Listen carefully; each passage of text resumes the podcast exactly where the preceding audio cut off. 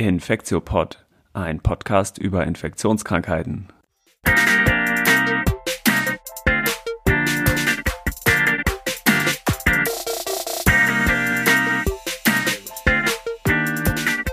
Ja, willkommen zur 48. Folge vom Infektiopod. Mein Name ist Till Koch. Heute ist ausnahmsweise Sonntag, der 21. Februar 2021.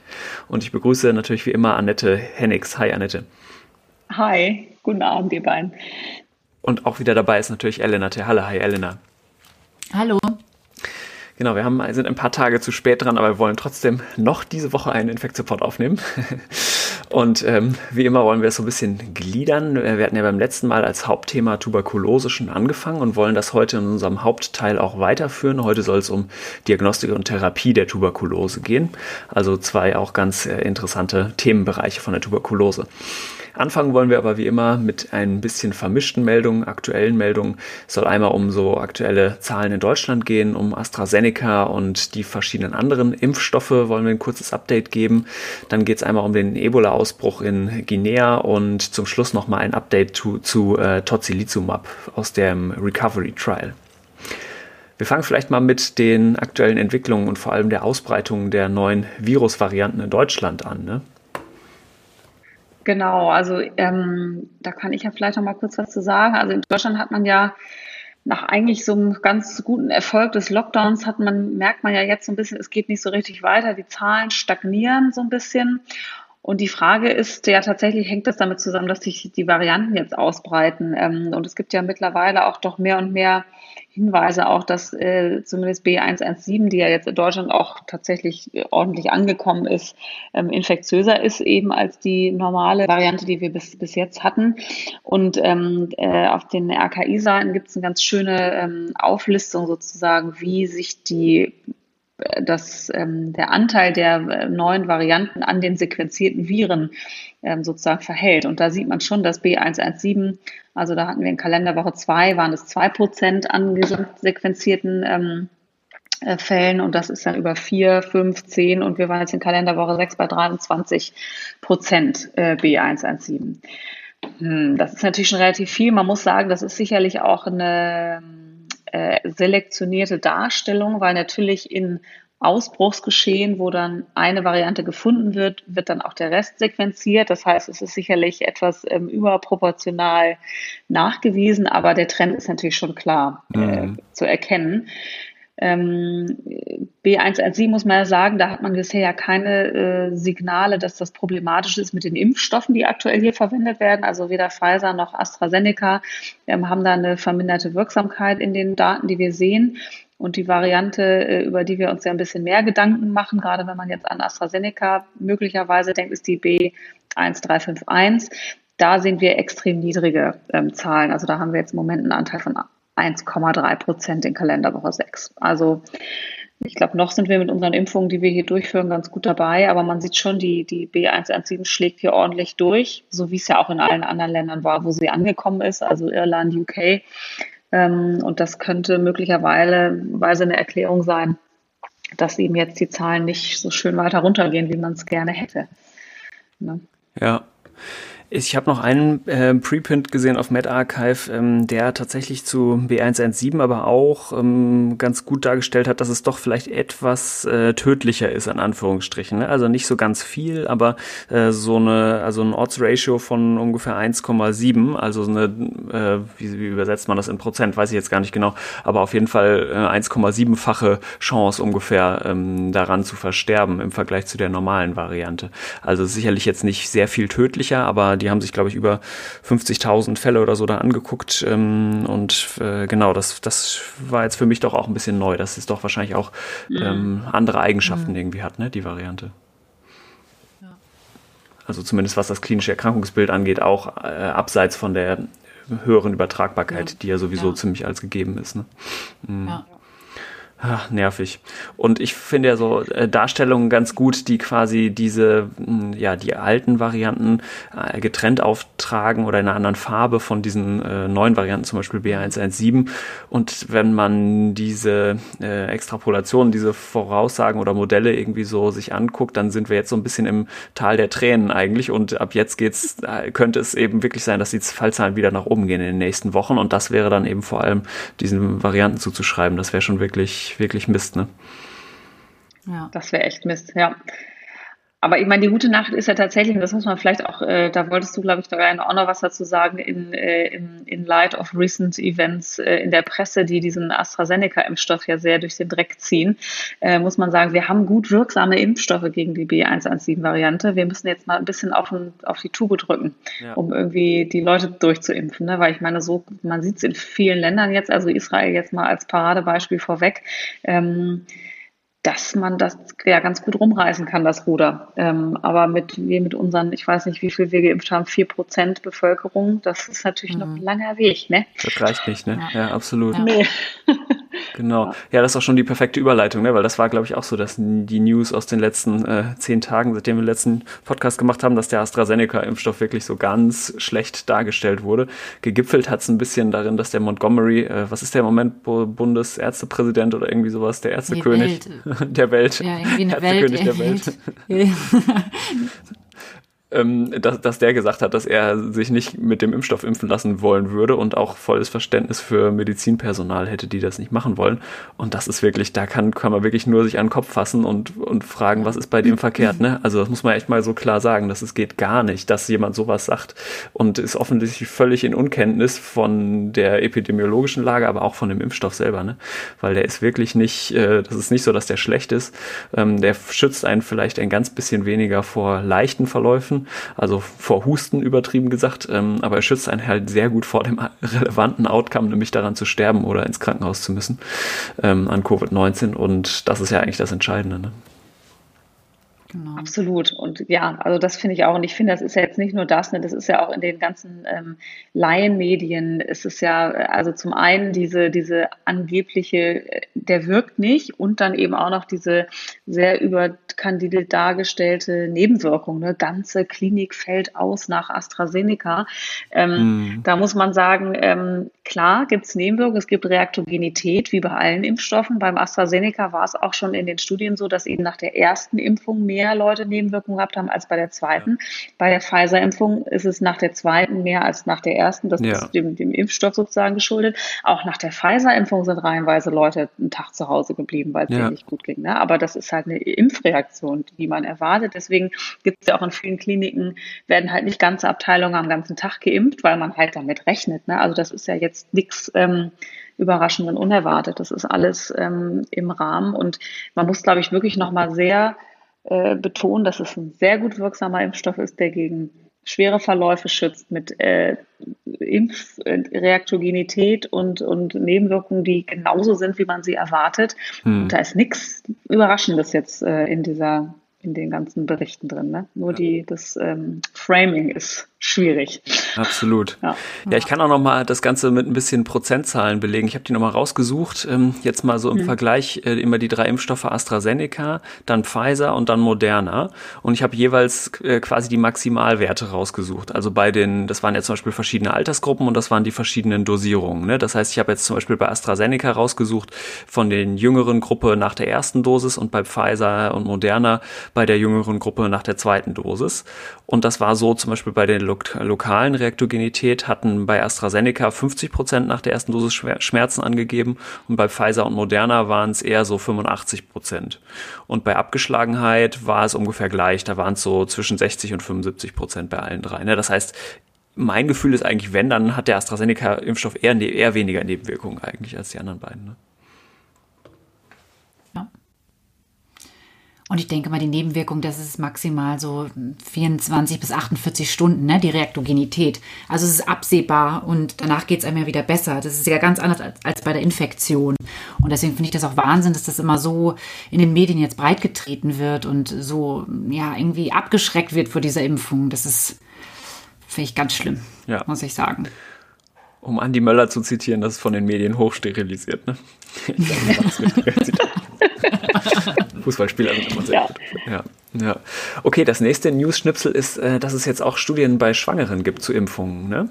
Wir hatten ja schon beim letzten Mal darüber genau. gesprochen, dass es eigentlich, wir es eine wahrscheinlich ganz gute Idee fänden, dass man auch Schwangere impfen kann. Ne? Genau, und da hat jetzt halt Pfizer tatsächlich eine Phase 2-3-Studie aufgelegt, die auch schon ähm, die ersten ähm, Teilnehmer rekrutiert hat, die jetzt mit dem bekannten Impfstoff, der sozusagen auf dem Markt ist, ähm, schwangere Frauen über 18 Jahre zwischen der 24. und 34. Schwangerschaftswoche impfen, mit also Abstand von 21 Tagen. Und ähm, da wird eben Sicherheit geprüft, Effektivität und die neugeborenen Kinder werden auch gemonitort bis sechs Monate nach cool. der Geburt. Ähm, die Teilnehmer werden nach der Geburt entblindet und wenn sie Placebo bekommen haben, dann auch geimpft, mhm. sofort sozusagen nach der Entbindung.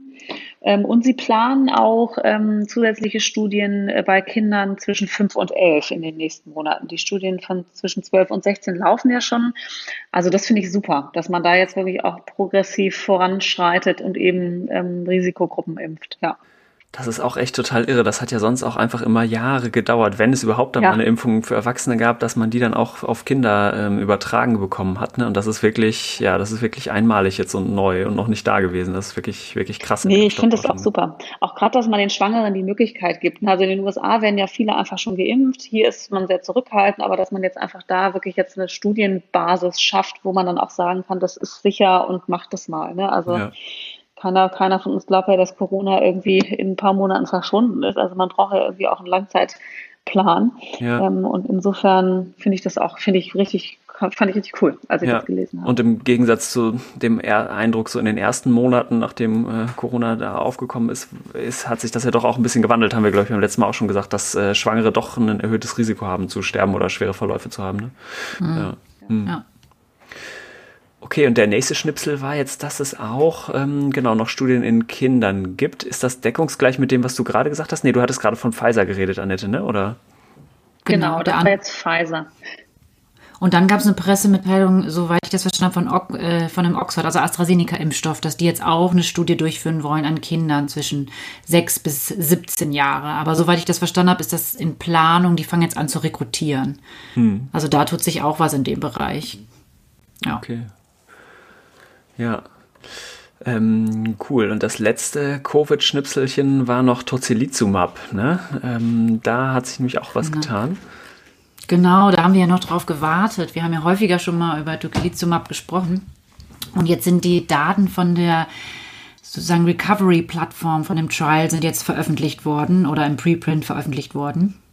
Und nochmal kurz zur Wiederholung, das Tocilizumab ist ja ein monoklonal Antikörper gegen Interleukin 6, der jetzt in unterschiedlichen Studien schon getestet wurde. Und zuletzt haben wir hier die Remap-Cap-Trial, ähm, das war vor ein paar Wochen, wir die Daten gezeigt und die hat als, wenn ich das richtig in Erinnerung habe, von den ganzen Studien die einzige Studie, die auch einen positiven Effekt gezeigt hatte. Und jetzt haben wir aber auf die Recovery-Studie äh, sozusagen gewartet, weil da viel mehr äh, Studienteilnehmer eingeschlossen äh, wurden. Und ähm, genau hier wurden jetzt über 4000 Patienten eingeschlossen. Ungefähr die Hälfte haben Tocilizumab und die Hälfte Standardcare bekommen. Ähm, und insgesamt von denen waren ähm, 14 Prozent invasiv beatmet, 41 waren, Prozent waren nicht invasiv beatmet und 45 Prozent haben Sauerstoff erhalten. Also die waren schon alle auch schwerer ähm, erkrankt und mussten noch zusätzlich erhöhte Entzündungswerte hatten, haben. Ich glaube, die haben das CRP genommen, das sollte so über äh, 75 Milligramm pro Liter sein. Ähm, und die, diese Patienten haben, wie gesagt, entweder Standard of Care, also auch mit Dexamethason oder ähm, dann hat Standard of Care und dann Tocilizumab erhalten. Und hier zeigt sich bei den Ergebnissen, ähm, dass 29 ähm, Prozent der ähm, der Patienten der Tocilizumab-Gruppe starben und 33 ähm, der Standard-of-Care-Gruppe starben. Und das, daraus ergibt sich eine Number needed to treat von 25, also 25, die man behandeln müsste, sozusagen, um einen zu schützen vor, der, ähm, äh, vor Mortalität. Aber es zeigte sich auch in den sekundären Endpunkten ähm, signifikante Ergebnisse, also jetzt Verhinderung einer invasiven Beatmung zum Beispiel. Aber wichtig war, dass man in der Studie gesehen hat, dass es halt nur in Kombination gegeben werden sollte, auch mit Dexamethason. Mhm. Ähm, Genau, und mittlerweile hat auch das NHS aus den UK auch gesagt, okay, ähm, man kann Tocilizumab anwenden, wenn die Patienten, also haben eine Empfehlung rausgegeben dafür, dass man es nutzen kann, ähm, wenn die Patienten schwer erkrankt sind und schon auch Dexamethason erhalten hatten.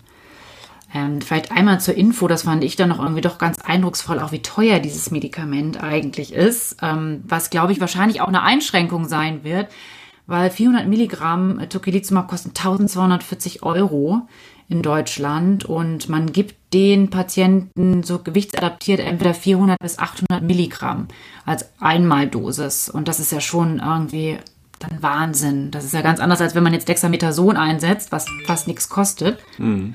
Ähm, genau. Und ich, ich muss auch sagen, ich habe so ein bisschen Respekt vor diesem Medikament auch. Ne? Also das ist ja auch mit deutlichen Infektionskomplikationen oder Infektionsrisiko, also Postgabe, gerade Tuberkulose-Reaktivierung ähm, mhm. ist es einfach ein Risiko, dieses Medikament zu geben. Ne? Und die, die Nachbeobachtungen sind jetzt ja 28 Tage. Wenn jemand jetzt eine Tuberkulose reaktiviert, das kommt natürlich dann irgendwie einen Tag später. Also ich finde auch, die Daten sind überzeugend, also das hilft. Ich glaube, man muss trotzdem die ähm, sozusagen die Patienten gut screenen und, ähm, und auch schauen, dass, dass da eben auch nach den 28 Tagen irgendwie dem nichts passiert. Ne? Also mal gucken, was da, was, was man da, was da jetzt noch kommt in ein paar Wochen an infektiösen Komplikationen. Ja. Weiß ich nicht. Diese Patienten werden sicherlich gut nachbeobachtet werden, aber ja. Also ich habe Respekt vor dem Medikament, muss ich sagen. Ja, ja. Ja, ich meine, man sieht ja sowieso auch eine Reihe von, oder es gibt Berichte über eine Reihe von opportunistischen Infektionen gewissermaßen von äh, ja, Covid-Patienten, die das durchgemacht haben. Also zum Beispiel so Aspergillus oder andere Pilze, ne, die da gehäuft auftreten ähm, bei Leuten. Die, weil einfach, weil das ja. Immunsystem dann auch durch die Infektion alleine anscheinend so einen schweren Schlag wegbekommen hat irgendwie, ne? Weiß nicht, ob es sich vergausgabt hat oder so. Ja. Okay, ähm, ja, den letzten News-Schnipsel, das ist nochmal eine etwas ähm, ja, traurige Neuigkeit auch oder, ähm, oder äh, etwas dramatischer, nämlich dass es einen neuen Ebola-Ausbruch gab in äh, Guinea. Ja, in den Nachrichten, glaube ich, wenig jetzt in deutschen Medien zumindest gesehen, aber ich glaube, so in der oh, Public Health-Szene hat das schon für ganz schön Wirbel gesorgt. Vielleicht so mal als äh, Einordnung, Ebola gibt's ja seit den ja, 70er Jahren, das ist, glaube ich, erst beschrieben worden. Und eigentlich waren diese Ausbrüche, die immer mal wieder so alle paar Jahre eigentlich auf aufgetreten sind, äh, immer auf Zentralafrika ähm, begrenzt. Also das war dann so in Gabun, in Sudan ähm, und vor allem in DRC, also Demokratische Republik des Kongo, also so im zentralen Afrika. Und aber der äh, erste Ausbruch in Westafrika, damals ja so in den ähm, drei Ländern auch von Guinea ausgehend, dann Sierra Leone und Liberia und so, es war eben dieser riesige Ebola-Ausbruch, an den wir uns auch noch alle erinnern. 2014 hat er angefangen bis 2016, wo eben über 10.000 Leute gestorben sind. Hm. Und äh, jetzt ist diesmal am ähm, im Januar, also am 18.01. ist die erste, äh, hat sich die erste Patientin in so einem lokalen Gesundheitszentrum da in Guinea vorgestellt und ist am, am 28.01. gestorben. So hat man es jetzt äh, nachträglich wohl rekonstruiert. Aber jetzt so hm, Mitte Februar, äh, am 14. Februar, glaube ich, gab es da die Meldung, mh, hm, dass äh, es jetzt wirklich zu einem Ausbruch gekommen ist. Und das ist eben total nah und erinnert einen äh, so daran ähm, zu der Lokalisation, wo es da, wo 2014 auch der große Ausbruch war. Ne? Also 2014 war das in Gekedu, das ist da so ganz im äh, Südosten eigentlich des Landes.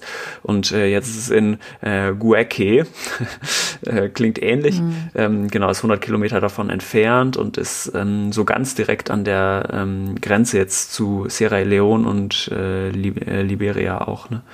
Ähm, äh, oder da zumindest in der Nähe auf jeden Fall. Ne? Und genau diese erste Indexpatientin wohl, das ist jetzt alles sind so Infos aus einem WHO-Bericht, war wohl Krankenpflegerin selber und hatte sich erstmal mit so unspezifischen Symptomen, irgendwie Kopfschmerzen, Abgeschlagenheit, Fieber und sowas und Bauchschmerzen vorgestellt und äh, ist dann wohl so ein bisschen ähm, von Behandlungszentrum zu Behandlungszentrum getingelt, äh, hat dann zuerst verschiedene Diagnosen gekriegt, zuerst äh, Typhoid, also äh, Typhus, ähm, dann Malaria und hat dann dann noch irgendwie so einen traditionellen Heiler aufgesucht ähm, und genau ist dann gestorben am 28. Januar und ähm, dann auch in sozusagen traditioneller Art und Weise beerdigt worden, die wohl auch beinhaltet, dass man dem ähm, verstorbenen Person relativ nahe kommt. Genau und hat dann eben wahrscheinlich einige andere Leute angesteckt. Dann gab es jetzt sozusagen davon sechs ähm, so weitere äh, Cases und von denen sind insgesamt mittlerweile schon fünf Leute gestorben gestorben. Also es gab, gab glaube ich, jetzt so ja, in der letzten WHO-Verlautbarung sieben Cases und von denen sind fünf gestorben. Ne? Also das ist schon ja besorgniserregend und erinnert einen so ein bisschen an 2014. Ähm, der aktuelle Stand, den ich jetzt auf Twitter gefunden habe, ähm, sind immer noch diese fünf äh, bestätigten Toten und so zwölf ähm, entweder suspected oder confirmed Cases, also bestätigte oder vermutete äh, ja, oder Verdachtsfälle, wie man sagen würde und über 100 Kontakte, die schon nachverfolgt wurden. Ne? Weil das ist natürlich total wichtig, dass man jetzt die Kontakte nachverfolgt und um das möglichst schnell einzudämmen.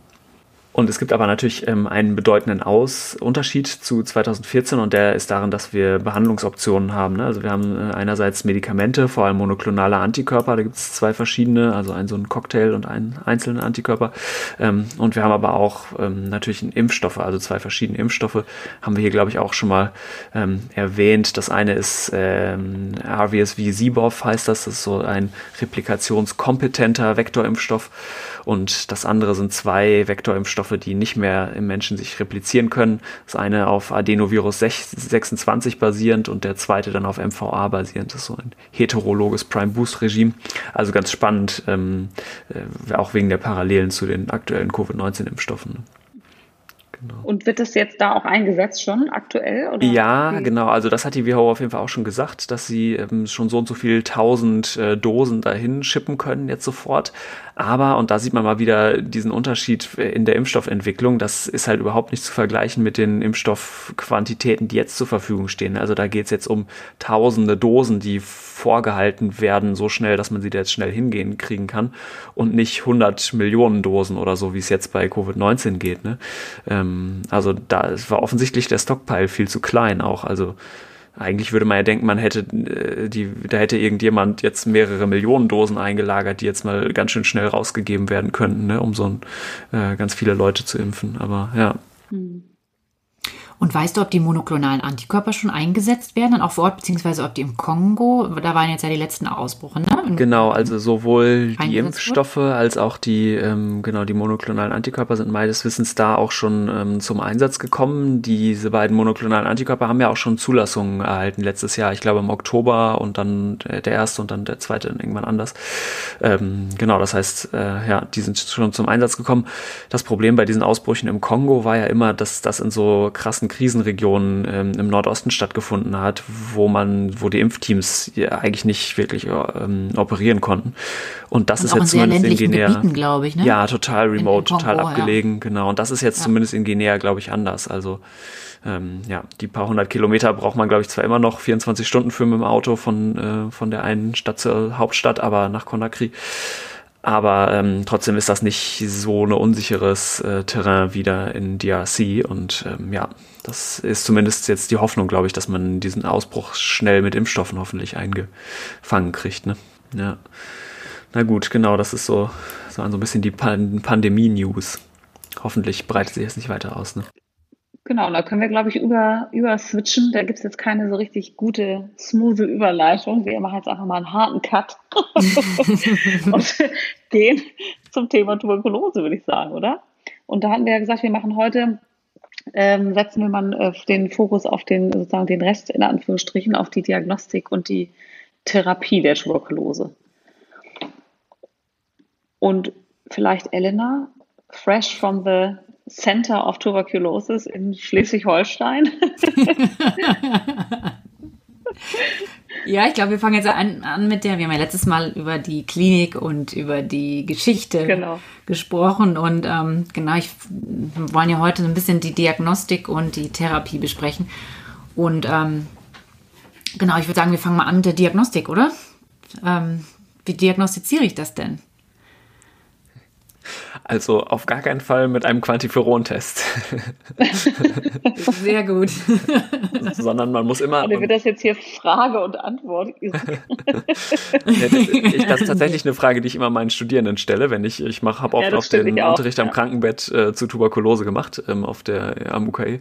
Und genau, da kommt nämlich als Antwort immer oft Quantiferon-Test für Leute, die nicht im Krankenhaus arbeiten. Das ist so ein ähm, Test, wo man Blut abnimmt, den erklären wir gleich auch. Und ähm, so wollen wir die Tuberkulose auf jeden Fall nicht nachweisen, sondern wir brauchen immer, wir brauchen immer den direkten Erregernachweis. Ne? Und den finden wir eben nicht im Blut äh, bei der Tuberkulose.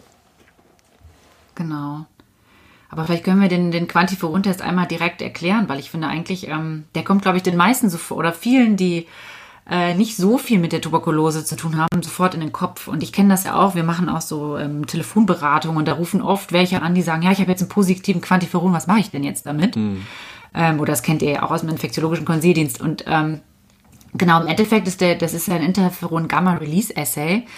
Das heißt, ähm, man nimmt den Patienten Blut ab und ähm, guckt dann nach in diesem Blut sozusagen jetzt ganz einfach erklärt nach Zugabe von Mycobacterium tuberculosis spezifischen Antigen, ob diese T-Lymphozyten, die in dem Blut sind, Interferon Gamma produzieren.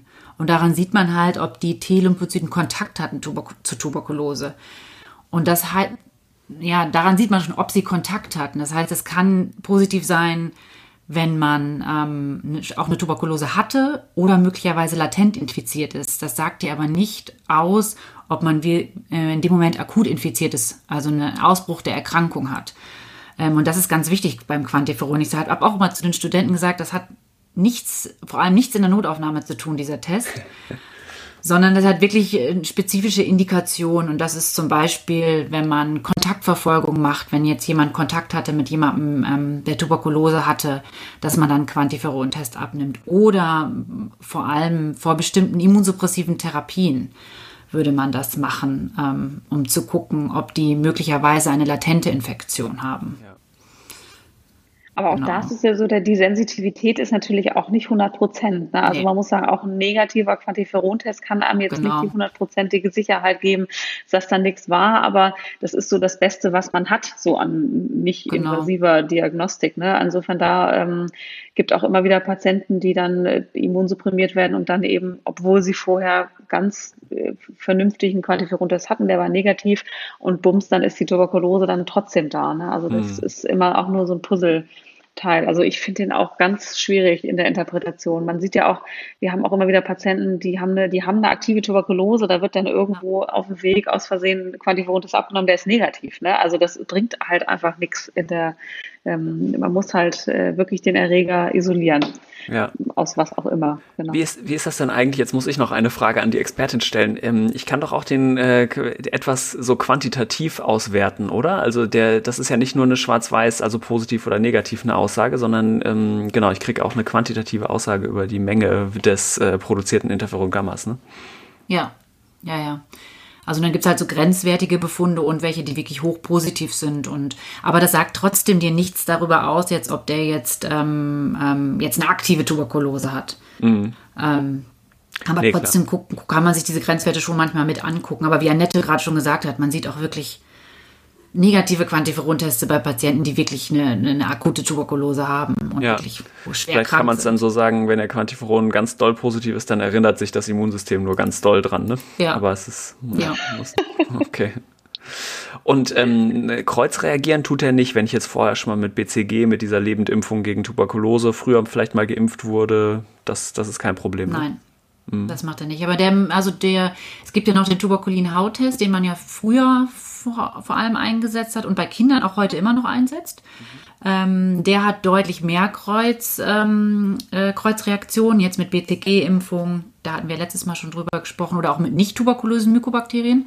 Ähm, und der Quantiferon hat jetzt mit, genau, und der Quantiferon-Test hat mit mit einigen wenigen, also zum Beispiel mit Mycobacterium marinum, das ist jetzt ein nicht tuberkulöses Mykobakterium, darauf hat er auch, ist er auch kreuzreaktiv sozusagen, aber bei den meisten NTMs nicht. Das okay. ist auch der Vorteil jetzt beim Quantiferon. Deswegen setzt man den Tuberkulin-Hauttest, setzt man auch wirklich eigentlich vor allem bei Kindern ein, weil es da für die ähm, anderen serologischen Tests wie den äh, Quantiferon keine Daten gibt. Ja. Keine guten. Und wie läuft der Hauttest ab? Kannst du das nochmal kurz beschreiben?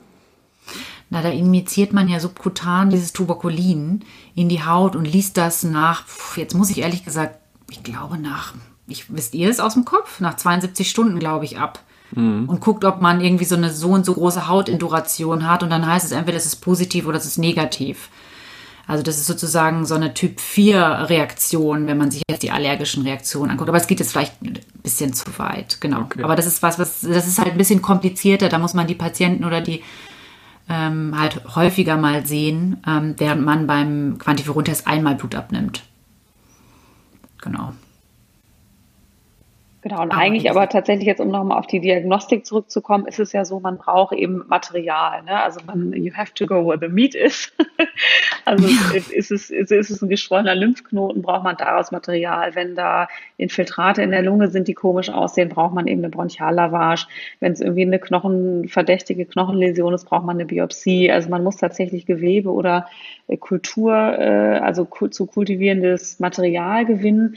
Und dann kann man das eben zum einen mikroskopieren, das geht also ganz schnell. Man färbt dann mit dieser, mit diesem ähm, äh, diese Ziel-Nielsen-Färbung und dann sieht man dann eben ähm, diese Stäbchen-Bakterien ähm, und das geht in einigen Materialien sehr gut. Also zum Beispiel in der Bronchiallavage funktioniert das ganz gut, wenn das eine offene Tuberkulose ist, also wenn wirklich Tuberkulose-Bakterien ausgehustet werden.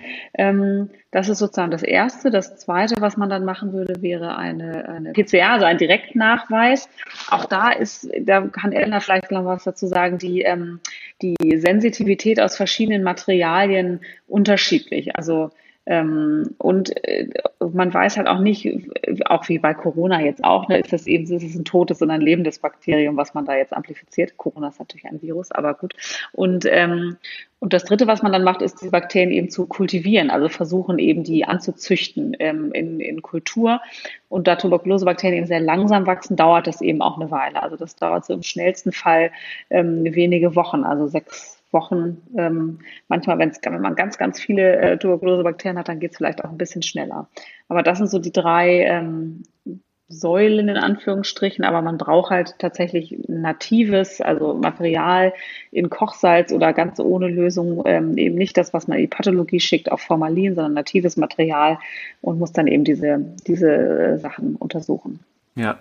Und warum sagen wir das die ganze Zeit nativ, nativ? Also warum sagen wir das so toll? Das sagen wir, weil wir alle in unserer klinischen Erfahrung jetzt auf der klinischen Seite als InfektiologInnen ähm, schon so viele schlechte Erfahrungen gemacht haben, wo Leute zum Teil Lymphknoten rausoperiert haben und die dann einfach in Formalin geworfen haben und das dann in Formalin in die Mikrobiologie geschickt haben oder es überhaupt nicht in die Mikrobiologie geschickt haben. Ja. Und da, äh, genau, das ist immer, sorgt für viel Haare raufen und graue Haare bei uns. Ja, vor allem, weil die Patienten dann nochmal nochmal operiert werden müssen, ein zweiter Lymphknoten entfernt werden muss oder nochmal gepikst werden müssen. Das ist ja auch für die Patienten einfach nicht schön, muss man sagen. Ja, absolut. Genau. Und vielleicht was, was ich noch zu so neueren, na, neuere Methoden sind das eigentlich mittlerweile auch schon nicht mehr, aber das Tolle ist, dass wir mittlerweile, früher war es so, dass wir die Kulturen abwarten mussten, um eine Resistenzbestimmung zu machen. Das hatte Annette ja gerade schon gesagt, dass es so lange dauert. Und heutzutage ist es schon, dass wir mit der PCR die Möglichkeit haben, so einen sogenannten Gene Expert zu machen oder Gene Expert Plus auch. Und da kann man ähm, schon die häufigsten, ähm, also die wichtigsten Medikamente, das ist Rifampicin, kommen wir später nochmal drauf, und Isoniazid schon testen, ob es Resistenzen gibt, also auf der genetischen Ebene, weil heutzutage wissen wir von vielen Resistenzen schon die Resistenzgene und können gucken, ob da Mutationen drin sind. Ähm, das hat sich in den letzten Jahren sehr weiterentwickelt. Und ähm, somit wissen wir relativ früh, ob Resistenzen vorliegen und nicht erst nach wie früher nach Wochen. Ähm, weil man dann ja erst die Kultur braucht und dann nochmal die Resistenztestung, sozusagen neue Kulturen ansetzen musste. Das hat einfach sehr lange gedauert. Ja, nochmal kurz zur Erklärung, dieser Gene Expert, das ist äh, quasi der Markenname von genau, so einem genau, kleinen ja. kartuschenbetriebenen ähm, PCR oder Nukleinsäure-Amplifikationsgerät von einer, von einer Firma, Cephite heißt sie, glaube ich, äh, und die verkaufen das im Prinzip. Und ähm, als ich den, ich glaube sogar noch im Studium kennengelernt habe, fand ich das so ganz bemerkenswert, dass der in bestimmten Teilen der Welt diese Maschine, weil die eben so kompakt ist und einfach so nur diese Kartuschen braucht und das geht total easy, man tut das Sample, also zum Beispiel Sputum da rein und dann wertet das das innerhalb von, genau, Minuten wahrscheinlich sogar irgendwie aus oder, nee, wahrscheinlich brauchst du ein paar Stunden, aber auf jeden Fall geht es total schnell und ist nicht groß, groß kompliziert, dass dieses Gerät auf jeden Fall im, ähm, im globalen Süden viel verbreiteter war und in Deutschland, äh, genau, noch kaum eigentlich genutzt wurde. Ähm, das fand ich irgendwie ein ganz erstaunliches Beispiel, weil, ähm, genau, Tuberkulose eben in vielen, äh, vor allem Subsahara-Afrika-Ländern total ähm, das Problem ist und da dann, ja, mit irgendwie NGO-Geldern oder so diese Maschinen da aufgestellt ja. wurden. Ne? Ja. ja. Und aber das hat sich in den letzten Jahren und Jahrzehnten auf jeden Fall auch in Deutschland durchgesetzt, ne, dass man das macht, ja. Ja, ich glaube mittlerweile in den meisten Laboren ist das Standard, dass die das dann auch gleich mittesten können, ja. Mhm. Und ähm, Annette, du hattest vorhin angesprochen, dass, aus, dass die PCR nicht aus allen Materialien gleich sensibel ist. Ähm, aus der Lunge geht es gut, ne? Und äh, wie ist es aus anderen Materialien? Also ich kenne da jetzt keine genauen Daten zu, muss ich sagen, jetzt aus dem Kopf. Aber es ist jetzt zum Beispiel, weiß man, dass es im Liquor, wenn man jetzt zum Beispiel nach einer zerebralen Tuberkulose sucht oder auch ein Ascites-Punktat oder Pleura-Punktat, ja. dass es dann deutlich, ähm, deutlich schlechter ist, die Sensitivität. Dass dann doch die PCR negativ ist und es hinterher sich aber kulturell bestätigt, dass es eine, eine Tuberkulose ist. Ja, Aus Gewebe wiederum funktioniert es ganz gut. Also wenn man jetzt einen Lymphknoten hat oder eine Knochenbiopsie ähm, von einer, zum Beispiel von der Wirbelsäulentuberkulose, da ähm, ist, ist, die Sensitivität ähm, besser. Ja, ja, aber genau. Also ich glaube, was, was bottom line tatsächlich, wenn man wirklich diesen Verdacht hat bei einem Patient, der vielleicht Risikofaktoren erfüllt, äh, epidemiologische Risikofaktoren und man sieht jetzt keine säurefesten Stäbchen und die PCR ist negativ, heißt das halt trotzdem nicht, dass er keine Tuberkulose hat. Also ähm, das ist ja, ist ja, muss man tatsächlich dann immer in, in der Gesamtsituation äh, dann sehen, äh, in der Gesamt Konstellation, genau. Konstellation, ja. ja. Genau, und es gibt auch die Situation, da sage ich im Studierendenunterricht auch immer, ähm, dass man eine Tuberkulose ja klinisch diagnostiziert, ohne den Erreger nachzuweisen. Das ist natürlich die totale Ausnahme. Aber wenn man ähm, in, dem, in der Gesamtschau so ein passendes Bild hat von ähm, epidemiologischen Risikofaktoren, also jemand kommt aus einem Land, wo es viel Tuberkulose gibt äh, und der Klinik und dann eventuell sogar ein Ansprechen auf Therapie sieht, dann kann man das auch dadurch diagnostizieren. Ne? Das ist aber die absolute Ausnahme. Ja, also man versucht ja schon eigentlich immer, also wir empfehlen immer eine Erregerdiagnostik anzustreben, gerade um wirklich zu gucken, ob Resistenzen vorliegen. Absolut. Aus, ja. In Deutschland sind Resistenzen jetzt selten, muss man ja sagen, aber es gibt ja einfach Risiko, also da Hochrisikoländer, wo schon viele Resistenzen vorkommen. Ja. Genau. Und wichtig ist vielleicht da nochmal zu sagen, dass die Tuberkulose ja wirklich überall sein kann und man das Wichtigste ist einfach dann immer Proben zu nehmen, Proben zu sammeln. Ähm, Genau, um möglichst den Erreger zu sichern. Überall rein zu pieksen, denke ich dann immer. Und wenn sein muss, auch zweimal. Aber ähm, ich denke, das hilft nachher dem Patienten, wenn man am Anfang vernünftige Diagnostik macht. Ja, absolut, genau.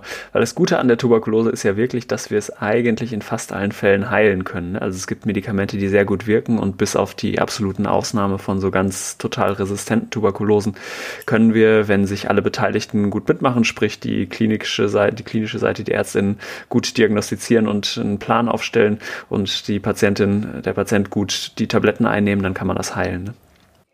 Genau, und die Behandlung ist natürlich, ist natürlich aufwendig und lang. Also ich, so die Standard in Anführungsstrichen behandeln, wenn man jetzt eine Tuberkulose hat, die völlig sensibel auf alle Medikamente ist, gibt es eben vier Medikamente, Isoniazid, Rifampicin, Ethambutol, Pyrazinamid, über zwei Monate, diese vier Medikamente und dann nochmal vier Monate im Anschluss Isoniazid und Rifampicin. Das sind am Anfang sind es halt, je nachdem wie schwer der Patient ist, das ist ein bisschen gewichtsabhängig, so acht bis zehn Tabletten. Also das ist schon irgendwie eine ganz schöne, ähm, ganz schöne Belastung für den Patienten. Und ähm, die werden auch unterschiedlich gut oder schlecht vertragen. Also so, ähm, da muss man die Patienten einfach gut aufklären, ne? weil es ist ganz, ganz wichtig, dass sie eben die ganze Dauer dann auch durchhalten, weil wenn man jetzt dann zwischenzeitlich Medikamente weglässt oder aufhört, so entstehen dann eben natürlich auch Resistenzen. Also da ist äh, sicherlich so das Arzt-Patienten-Verhältnis und Aufklärungsgespräch über Nebenwirkungen, die zu erwarten sind oder die möglich sind, ähm, ganz, ganz wichtig. Ne? Ja. Manche, manche ähm, muss man auch länger behandeln, also zum Beispiel eine ZNS-Tuberkulose oder eine Knochentuberkulose. Ähm, da geht es dann eben noch länger, aber der Standard in Anführungsstrichen sind sechs Monate.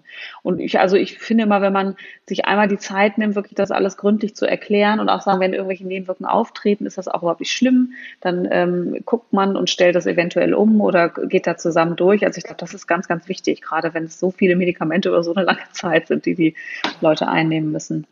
Hm. Ja. Und vielleicht zu den Nebenwirkungen, ich glaube, die häufigsten, die man da einmal vielleicht nennen sollte, sind vor allem die Leber, äh, die, ja, die Leberwerterhöhung, ähm, ne? dass man auf die Leber immer achten muss. Weil einige von denen gehen wirklich, ähm, gerade so äh, Pyrazinamid, aber auch, also Rifampicin oder Isoniazid gehen alle auf die Leber. Da sollte man schon gerade am Anfang eng, engmaschig kontrollieren und aufpassen, mhm. ähm, weil das schon auch gefährlich sein kann. Also es gibt auch schon Fälle bis hin zur Lebertransplantation unter diesen Medikamenten. Also deswegen. Ähm, ja, also am Anfang würden wir schon so wöchentlich einmal Blut abnehmen, ne? um das nachzugucken. Ja. Genau, und, genau, und dann gibt es ja noch äh, schlechter zu behandelnde Tuberkulosen. Ne? Vielleicht kann Elena dazu noch mal was, was erzählen. Sagen. ja, genau, es gibt, gibt die ähm, vor allem die MDR und die XDR, also die Multi-Drug Resistant und Extensive Drug Resistant ähm, Tuberkulose. Und die MDR-Tuberkulose ist so definiert, dass man ähm, Resistenzen hat gegenüber Isoniazid und Rifampicin. Und man muss einfach sagen, dass die beiden Medikamente eigentlich so die wichtigsten Medikamente in der Tuberkulosetherapie sind. Das sind ja auch die, die man bei einer sensiblen Tuberkulose wirklich über die sechs Monate durchgehend gibt. Ähm, und die MDR-Tuberkulose, ja, heißt halt, dass das Resistenzen gegen die beiden sind. Also das ist schon, ja, das sind die Medikamente, nehmen dann, also dass wir gute Medikamente haben, ähm, ja, wird dann schon, ähm, sind noch sehr wenige, sag ich mal, oder deutlich schlechter wirksame. Und die XDR-Tuberkulose ist dann so definiert, dass man Resistenzen hat gegen INH, also Isoniazid und Rifampicin und zusätzlich gegenüber Fluorchinolone, also sowas wie Moxifloxacin oder Levofloxacin und die sogenannten Injectables. Injectables ist sowas wie Amikazin ähm, oder Capriomycin. Ähm, genau, und Injectables, weil man sie intravenös geben muss. Ne? Also da muss man den Leuten zum Teil einen Port einbauen, damit die das äh, genau in einem bestimmten Abstand einmal die Woche oder so bekommen. Ne? Genau, und diese Therapien sind auch deutlich länger. Also man geht schon so von 20 Monaten aus. Das ist ja schon Wahnsinn. Und früher hat man halt auch wirklich die intravenös gegeben, viele Medikamente. Man kann so zum Beispiel sowas geben wie als Reservemedikamente wie Meropenem plus Amoxicillin-Clavulansäure oder ja, es gibt auch neuere Medikamente, Gott sei Dank mittlerweile. Das Schöne ist, dass die Therapie ähm, seit 2019 von der WHO komplett also so empfohlen wird, dass sie komplett oral gegeben werden kann. Ah. Das ist eigentlich ganz schön, das war vorher nicht so. Vorher waren wir, haben wir die Injectables, also zum Beispiel Caprimycin oder Amikazin schon für alleine für neun Monate mindestens intravenös gegeben. Und das war für die Patienten ja schon ein großer Aufwand. Ähm, und das ist jetzt erfreulicherweise, hat sich geändert in den letzten Jahren. Das ist eine Neuerung, die doch die Therapie deutlich vereinfacht. Und ähm, wirkt es genauso gut? Also, oder seht ihr höhere Rückfallraten damit? Oder? Ja, ich glaube, das ist ja erst seit 2019. Wenn du überlegst, okay. jetzt ist 2021. Die Therapie geht ja fast zwei Jahre. Also ich glaube, das muss man so ein bisschen das noch untersuchen, ja. ähm, wie so wirklich dieses Outcome dann ist. Aber es ist schon so, dass sich das einfach äh, verändert hat, weil das, es gibt zum Beispiel ein relativ neues Medikament. Das ist jetzt auch in den USA schon seit 2012 zugelassen und in der EU seit, äh, EU seit Ende 2014. Das ist das Bedakilin. Das war initial auch nur zugelassen bei der XDR-Tuberkulose und ähm, hat man aber so gute Daten drunter gesehen, dass es mittlerweile zur Gruppe 1 gehört. Das heißt, dass auch alle MDR-Patienten dieses Medikament bekommen. Und ähm, das ist ganz gut verträglich. Ähm, das ist eigentlich ganz schön, dass sich das so neuere Medikamente auch gibt.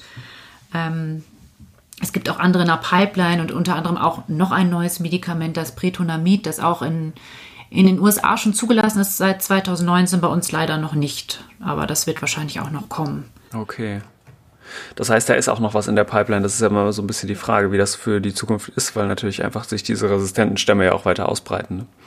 Genau. Also bei uns ist Gott sei Dank, in, in Deutschland gibt es das sehr, sehr wenig. Ne? Also die MDR und XDR-Tuberkulose. Aber man muss sagen, vor allem in den ehemaligen Staaten der Sowjetunion oder auch im südlichen ähm, Afrika sind das schon wirklich Probleme äh, ähm, die die haben mit ähm, Medikamentenresistenzen. Und ähm, genau, bei uns sind das wirklich eher Raritäten, die werden dann in den Zentren äh, behandelt und genau, kommen halt häufig auch, diese Patienten kommen einfach wirklich auch häufig ähm, aus diesen Gebieten. Ähm, es ist selten, dass mal wirklich Deutsche sich dann aber auch im Ausland damit meist infizieren. Ja, mit den resistenten Stämmen. Aber es ist auf jeden Fall schwierig zu behandeln, aber erfreulicherweise hier wirklich auch noch eine Rarität eher. Ja. Genau. Und sag mal, zur Impfung hatten wir letztes Mal schon so ein bisschen gesagt, es gibt weiterhin ja keine vernünftige Impfung ne, für die, für jetzt so den, den Erwachsenen an sich. Nee, gibt es keine. Das finde ich auch irgendwie Wahnsinn. Also es gibt keine wirksame Impfung und es wird lange schon geforscht. Natürlich ist das Interesse dann in, sagen wir mal, ähm, bei uns nicht ganz so hoch, obwohl das auch nicht ganz stimmt. Es gibt auch viele Leute, aber ich bin einfach, glaube ich, in engen Kontakt dann auch mit diesen Menschen, die ja schon an der Impfung forschen. Und da gibt es auch viele Impfstoffe in Entwicklung mhm. und unterschiedliche ähm, Impfungen. Ähm, ja, aber ich glaube, dafür könnte man wirklich einen ganz neuen Podcast nochmal äh, machen und jemanden einladen, der nur über die Impfstoffe für Entwicklung für Tuberkulose spricht, habe ich schon gedacht. Ja. aber es ist vielleicht auch sehr speziell. Ja. Nee, ich finde es auch super spannend und ähm, ich, also ich glaube, ein Grundproblem ist gewissermaßen, dass natürlich nicht so viel Ressourcen wie jetzt bei Covid-19 irgendwie in die Erforschung geflossen sind. Es gibt aber auch ein bisschen eine biologische Komponente. Also ich glaube, es ist auch einfach viel schwieriger, gegen ein Tuberkel-Bakterium einen Impfstoff zu machen, ähnlich wie auch gegen Malaria-Parasiten es einfach anscheinend super schwer ist, was zu machen. Und es hat ein bisschen was damit zu tun, dass die Erreger größer sind, glaube ich, auch als Viren, weil die einfach, äh, genau, äh, dann mehr Möglichkeiten haben, sich vor dem Immunsystem zu verstecken gewissermaßen und äh, sich an die Impfstoffe eben auch anzupassen. Ne? Ja, das war es eigentlich ähm, dazu. Vielleicht, ich finde es eigentlich nochmal ganz interessant, vielleicht kurz auf diesen Quantiferon-Test doch nochmal einzugehen ja. am Ende. Weil ich finde, immer denke, ähm, das ist ein wichtiges Thema, weil viele nehmen den ab und wissen dann gar nicht, wie sie damit umgehen sollen. Genau, weil worauf wir jetzt noch nicht eingegangen sind, ist ja die latente Tuberkulose. Das ist ja eine ähm, Situation, wo der äh, IGRA, also der Quantiferon-Test, Quantiferon ist ja nur der Markenname, ähm, auf jeden Fall zum Einsatz kommt. Und ähm, was ist eine latente Tuberkulose-Infektion? Das ist jetzt eigentlich genauso definiert, dass ich keinerlei klinische oder radiologische oder irgendwelche anderen Zeichen von der Tuberkulose habe. Also ich habe keine Tuberkulose-Erkrankung, aber ich habe eben äh, schon mal Kontakt mit Tuberkulose-Bakterien gehabt und das ist eben durch diesen positiven positiven IGRA, also durch diesen positiven Quantiferon-Test, äh, nachgewiesen worden. Das heißt, die Definition von so einer latenten Tuberkulose ist eigentlich, ähm, ich habe keine aktive Tuberkulose-Krankheit, ich habe kein positives Röntgenbild oder irgendwas, ich habe nichts im Sputum, ähm, aber ich habe eben einen positiven Quantiferon-Test. Ne? Das heißt, das ist genau die Situation, wo er zum Einsatz kommt. Nochmal kurz Rückblick auf die letzte Folge, die wir haben, gemacht hatten. Wir hatten ja gesagt, dass ein Drittel der Weltbevölkerung Kontakt schon in seinem Leben zu den Tuberkulosebakterien hatte, ähm, aber eben 90 Prozent von denen, bei denen bricht die Erkrankung nicht aus. Das heißt, 90 Prozent haben eigentlich dann eine latente Tuberkulose. Ne? Die aber ausbrechen kann. Ne? Und das ist eben das Problem. Man muss jetzt tatsächlich die Leute identifizieren, die möglicherweise ein Problem mit ihrer latenten Tuberkulose ähm, kriegen können. Ähm, und das sind eben ähm, äh, Menschen, die eine Immunschwäche haben, ähm, die mit immununterdrückenden Medikamenten behandelt werden und solche ähm, Patienten, da kann man eben dann screenen, in Anführungsstrichen, mit, mit dem Quantiferon-Test und dann eben auch zu überlegen, was hat das jetzt für eine Konsequenz. Da behandelt man jetzt diese latente Tuberkulose ähm, oder ähm, nimmt man das jetzt einfach mal als Befund hin, weil eben kein oder das Risiko nicht besonders hoch ist, dass die ausbricht. Mhm. Wobei man ja immer sagt, wenn man auf eine latente Tuberkulose untersucht, soll man sie eigentlich auch behandeln. Ne? Oder anders gesagt, sonst soll das, man nicht untersuchen. Ja, ne? das ist genau. richtig. Das ist natürlich richtig. Ja.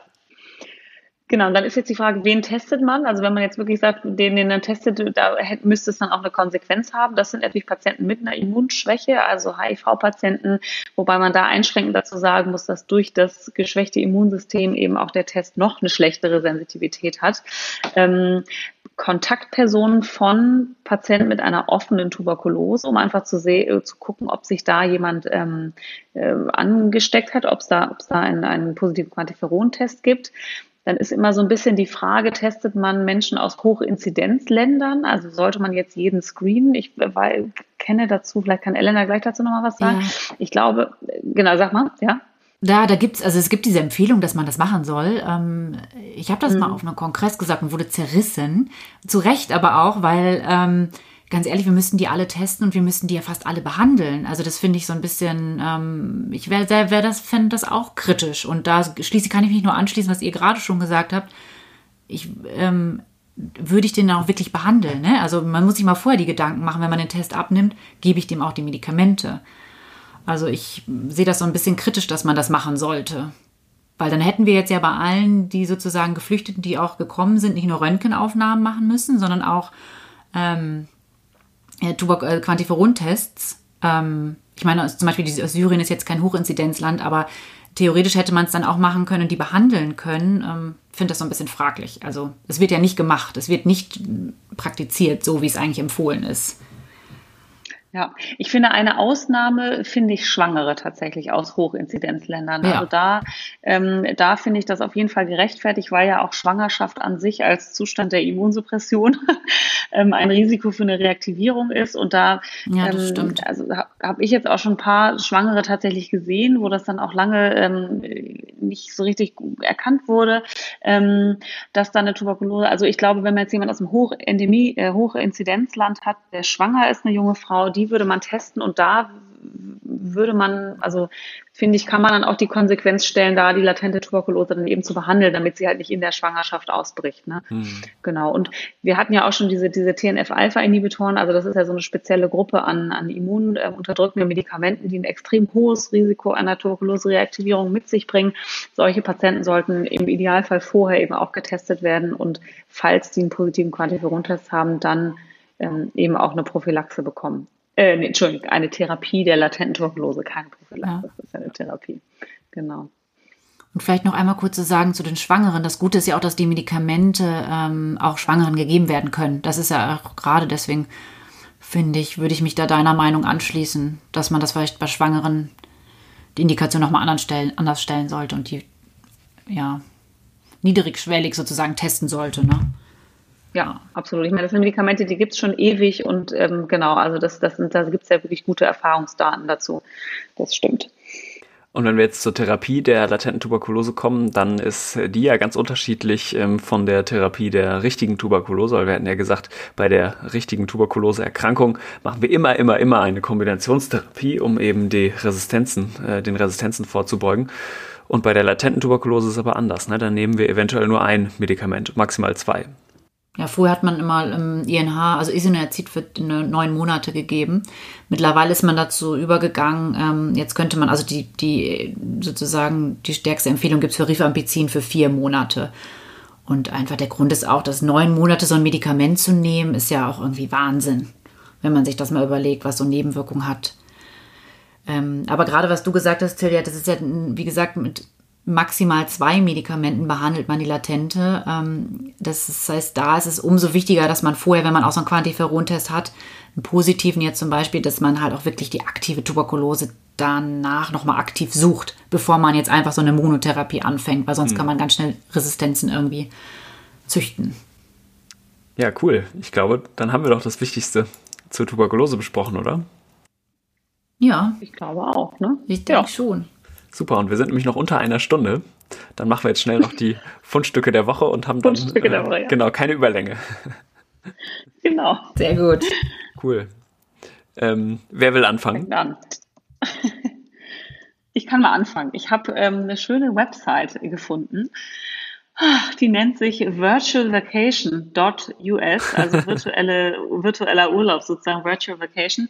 Ähm, das ist eine Seite, wo man, das ist eigentlich ganz traurig, womit man sich aktuell so beschäftigen muss, wo man so äh, Walking Tours oder auch irgendwie so ähm, Autofahrten durch so, so Driving Tours durch ganz viele Städte machen kann. Und dann sieht man so Bilder aus diesen Städten, wo man früher mal hingefahren ist. Und ah, ich bin vorhin mal durch San Francisco gefahren und es war alles ganz herzergreifend. Da gibt's so Paris, Bangkok und was weiß ich nicht alles. Ja. Muss naja, auch mal also machen. wenn sonst nichts geht, geht sowas. Ne?